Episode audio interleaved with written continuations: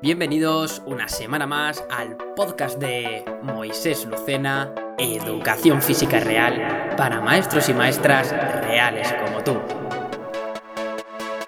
Educación, experiencias, reflexiones, evaluación, oposiciones, salud.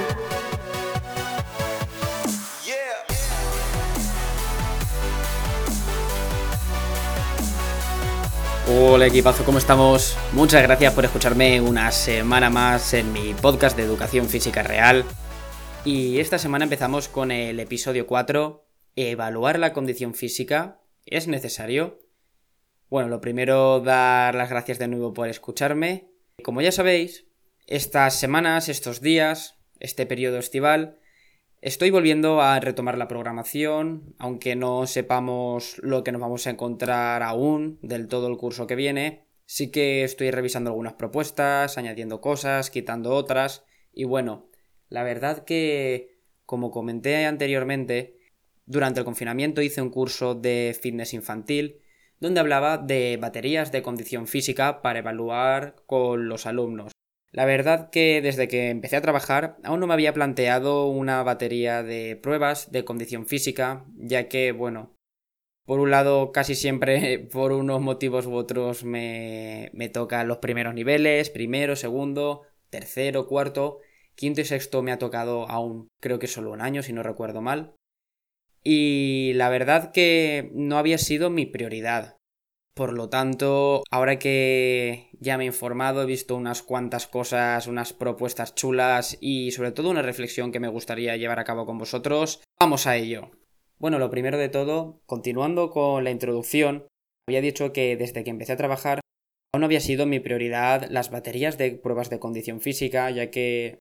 cada persona, cuando nos iniciamos en el mundo de la docencia, tiene unas circunstancias, unas prioridades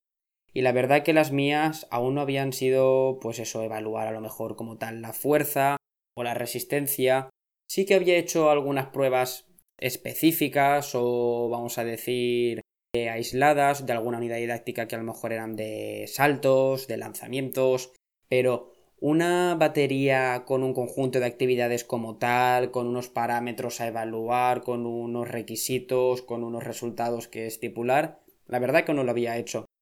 me había centrado pues en sobre todo los primeros niveles que me tocaban en que adquirieran los hábitos higiénicos, también en utilizar diferentes metodologías, en hacerme con la clase o con los niños, también con el contexto del centro, con el material. Y bueno, pues como también he comentado que este año va a ser el primero que voy a poder repetir en el mismo centro, ya me apetece, ¿no? Daros ese plus de añadir contenidos, añadir calidad a mi programación y esta va a ser una manera de conseguir tal fin. Entonces lo primero que quiero hacer es responder la pregunta que he hecho para enunciar el título de, de este episodio y es ¿Debemos evaluar la condición física? ¿Es necesario? Mi respuesta es que sí, pero no como pensamos o con el enfoque tradicional que se ha dado normalmente, en el que se asigna una nota en función de tu rendimiento. Es decir, yo hago una prueba de lanzamiento con un balón medicinal, ¿no? Y en función de la distancia a la que lo lances, pues tú vas a tener un 8, vas a tener un 9, vas a tener un 5, vas a tener un 4. La verdad que no me gusta para nada ese enfoque y es lo primero que quiero tratar. Darte unos argumentos o unos pensamientos o unas ideas que argumenten o que fundamenten pues mi, mi opinión. El primer argumento que me gustaría comentar con vosotros sobre por qué no asignarle una nota a ese rendimiento es el hecho de la edad cronológica versus la edad biológica, sobre todo en educación primaria, también puede pasar en, la educación secundaria, pero la verdad es que cuando comparamos ya unas tablas de resultados, esas tablas han estado, se basan, o esos resultados, en estimaciones, que se han hecho pruebas de niños, que en función de la fuerza que deben tener acorde a esa edad, a ese sexo, o de la resistencia cardiorrespiratoria, etc.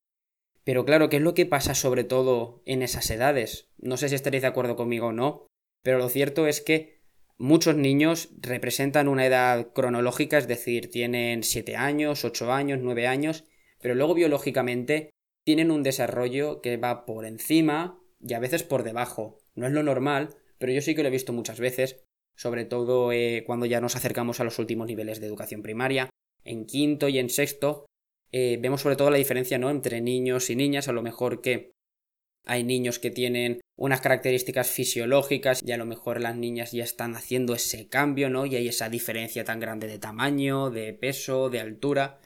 Y la verdad que dejar a lo mejor un poco a la lotería de la genética o en ese momento de las características de ese momento en concreto de, de, tu edad o de tu periodo de vida, no lo vería adecuado, ya que pueden influir muchos factores. Por ejemplo, pues cuando tú ya eres adulto, ya tienes 18, 20, 25, 30 años y te apuntas a un gimnasio y te hacen un test inicial, pues es verdad que también a lo mejor no es la misma edad biológica la que da tu edad cronológica, pero ya es algo más real. Es más fácil que si yo tengo 27 años, mis amigos y yo, que todos tenemos 27 años, más o menos compartamos unas características similares. Y los resultados con los que se nos evalúan o se nos comparan eh, tenga más una vigencia, ¿no? Más con una correlación más alta. Sin embargo, con unos niños que a lo mejor algunos tienen 7 y aparentan 9, o tienen un crecimiento característico de un niño de 9 años, o al revés, tienen un desarrollo más bajito, y luego, sin embargo, cuando ya han adquirido todos la edad adulta, ves esos cambios que decías, madre mía, este niño cuando era pequeño, o esta niña, era súper pequeñito, súper delgadito y ahora míralo cómo está, está enorme, está súper grande. Y por el lado contrario, también conocemos al típico chico, la típica chica que era súper grande, súper robusto, súper robusta. Conforme fueron pasando los años y el resto de gente iba creciendo, él se quedó o se quedaba como estaban. Y dices, ostras, con lo grande que era esta persona, con lo desarrollada que estaba, ahora se ha quedado en ese punto. Claro, y piensas, entonces a lo mejor ese niño o esa niña que era tan robusta con 12 años tenía una ventaja física para hacer esas pruebas brutal en comparación a otros niños que no habían iniciado a lo mejor ese periodo de pubertad o de crecimiento que se caracterizan por el llamado estirón, que es el pico que tenemos cuando empieza la secreción hormonal, etc. Entonces creo que es algo al menos para reflexionar el no asignarle como tal una nota a cada niño. Por otro lado, están los factores psicológicos. También haciendo un poco analogía al ejemplo que he dado antes cuando vamos a un club deportivo, ya somos adultos, si el entrenador nos dice vamos a hacerte pues un test inicial de condición física para ver cuál es tu rendimiento y a partir de ahí pues hacerte un programa de entrenamiento adaptado a tu, condición física inicial. Lo más normal es que lo, hagas con el mayor desempeño, que te esfuerces, que te preocupes por hacer bien las pruebas, que no te salten las normas. Pero eso con los niños no es tan fácil. Pensar que los niños, al fin y al cabo, sobre todo en educación física, buscan esa parte de diversión, de emoción, y a lo mejor cuando les plantas un test que está descontextualizado, que son unas pruebas muy pautadas, rígidas, pues la motivación, las ganas, el hecho de querer estar ahí, puede que caigan en picado y puede que eso perjudique el rendimiento.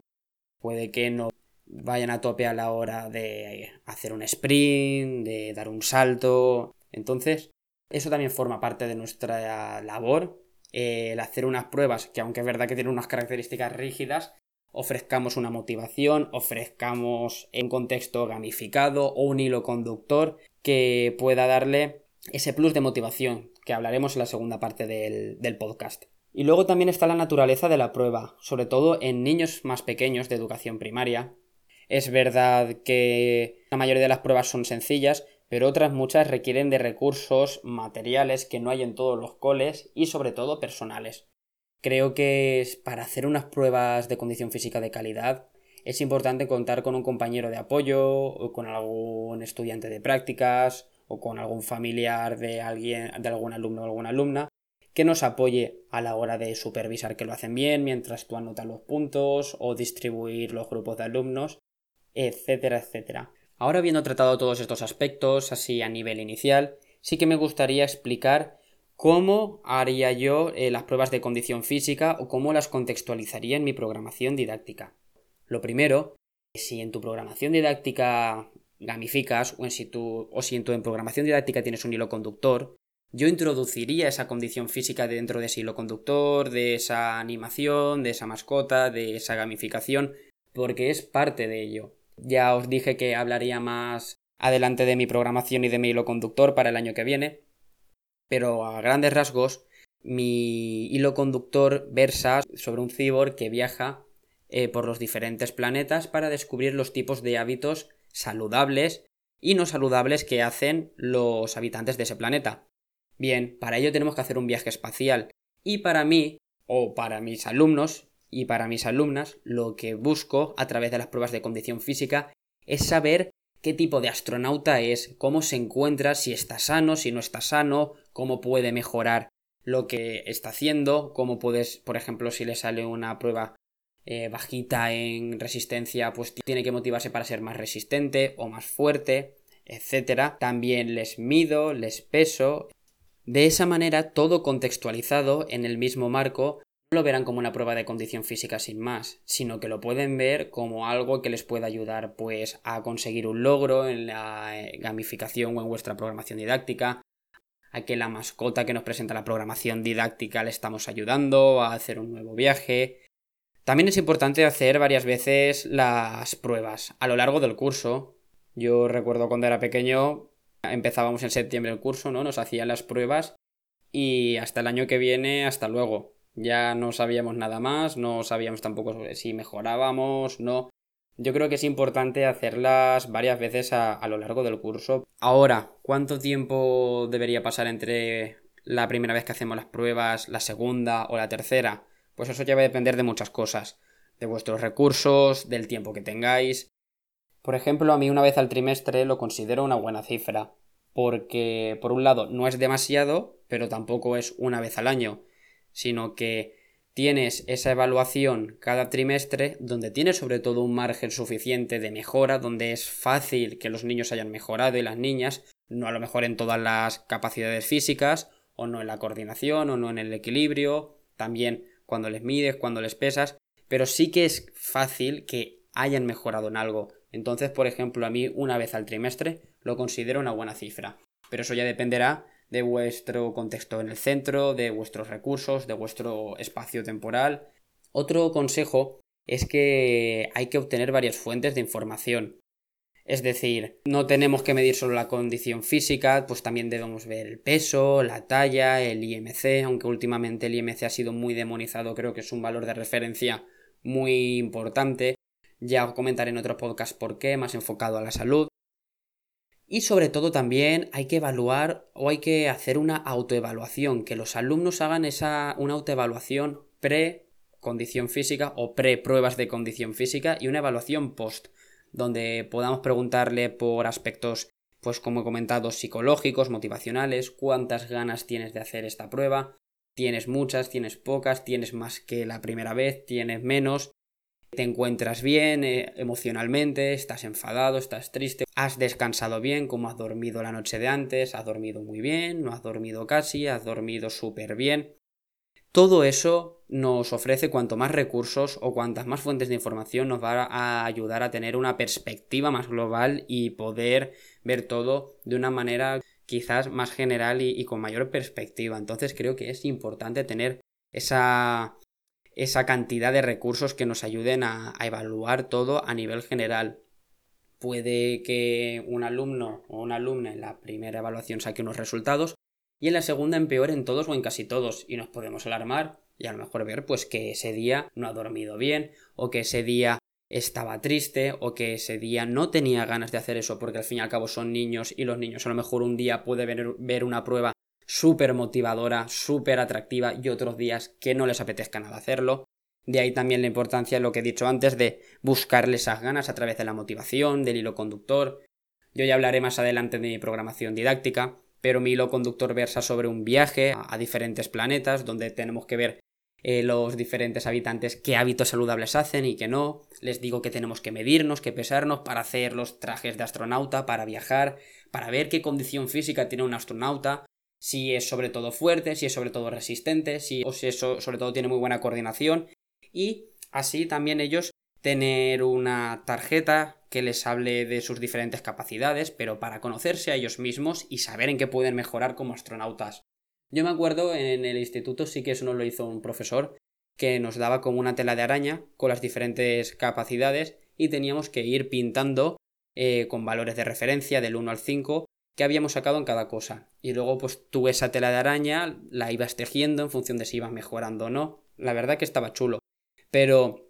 el mensaje que hay que dar es que al fin y al cabo debes tener muchas fuentes de, de evaluación muchas fuentes de información y luego verlos todo. Y por otro lado, tampoco alarmarte, ¿no? Por ejemplo, hay correlaciones de la fuerza muscular con la enfermedad prematura o muerte prematura, perímetros del cuello, perímetros de la cintura, que pueden indicar, pues eso, enfermedad cardiovascular o tasa de mortalidad más alta o más baja, pero tampoco debemos de alarmarnos porque todo esto fluctúa mucho, no debemos actuar tampoco quizá como médicos o como a la hora de alarmar, quiero decir, o como personal sanitario que decirle a los padres, pues he hecho una prueba y tu hijo pesa mucho más de lo que debería pesar para su altura, eh, madre mía, le va a dar un infarto de aquí 40 años, hacer... No, cuidado. Una cosa es que nosotros tengamos nuestro papel como promotores de la actividad física, que tengamos unos conocimientos a lo mejor un poco por encima de eh, la población normal, pero cuidado sobre todo también cuando hacemos este tipo de pruebas y cuidado sobre todo también cuando podemos comunicarle algún resultado a las familias. Yo lo que digo es que son pruebas, son test que debemos tener ahí, que es información muy valiosa, pero hay que verla con perspectiva. Otra cosa es que sí que tengamos algún índice o alguna prueba que sea muy alarmante, pues eso, pues a lo mejor como el IMC, que sale muy alto o alguna cosa así, y que va pasando el tiempo y a lo mejor un niño o una niña no mejora nada de la condición física o incluso empeora, va ganando peso, va teniendo menos ganas de hacer educación física, entonces sí que esa sería una manera a lo mejor de comunicar a las familias, de tratar de ayudarles o de ver qué pasa para ver cómo puede mejorar ese alumno, ese hijo, esa hija en relación a su condición física, pero no nunca creando alarmismo, sino buscando soluciones a todo esto, aunque este tema ya da para otro podcast de cómo, por ejemplo, en matemáticas o en otra área de, la educación, se hace una prueba inicial, ¿no? Para verle el nivel de contenidos de los alumnos, pues ya puede ser de lengua castellana, de matemáticas o, o de lo que sea, y si da un nivel muy bajo en esa prueba, pues se le hace un plan de apoyo, un plan de refuerzo, se le hacen adaptaciones curriculares, pero ¿qué pasa con esos alumnos que tienen una condición física a lo mejor que les sale muy reducida o que tienen una tasa de obesidad alta o que tienen en general eh, malos hábitos nutricionales, alimentarios, higiénicos y no se les lleva a cabo ningún plan de refuerzo? No se les da más horas de educación física, o no asisten a una aula específica de mayor tiempo de actividad física. Todo esto lo hablaré en otro podcast porque creo que da mucho, para mucho juego, pero es interesante también, ¿no? Que hacer esa reflexión de que también se debería tener en cuenta las evaluaciones iniciales de educación física para la salud de los alumnos, no que quede tampoco solo en el contenido de educación física, porque al fin y al cabo es también algo que va a repercutir en su salud en el minuto uno. Así que el mensaje final es que sí que hay que evaluar la condición física, pero hay que tener muchas fuentes de información, no solo las pruebas como tal, sino otros parámetros. Hay que hacerla motivante, hay que hacerla atractiva para que los alumnos hagan todo lo mejor posible, tengan ese desempeño que asegure que dentro de la dificultad que es evaluar algo de manera viable en el contexto escolar que sea lo más viable posible y lo más fiable. Y sobre todo asegurarnos algún instrumento de evaluación que les ayude a ellos a verse eh, plasmado en esas pruebas, ver sus resultados y cómo pueden mejorarlo. Pero nunca jamás para asignarles una nota numérica en función de su rendimiento como tal. Sí que se puede asignar una nota numérica a su progreso o al menos a su esfuerzo por progresar porque también habrán algunos parámetros que se pueden progresar con el entrenamiento y con la mejora y otros que no. Por último, decir que la batería que voy a emplear para evaluar la condición física es la Alpha Fitness. Puedo enviarte un PDF donde explica cada prueba, cómo llevarla a cabo, los parámetros a evaluar, etc.